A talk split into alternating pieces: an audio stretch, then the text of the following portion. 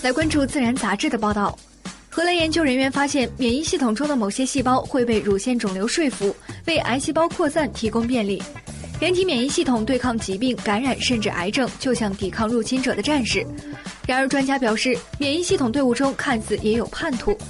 研究指出，在西方国家，每八位妇女中就有一位可能在生命的某个时候患上乳腺癌。因乳腺癌死亡的妇女中，百分之九十是因为癌细胞跑到了身体其他部位产生了转移。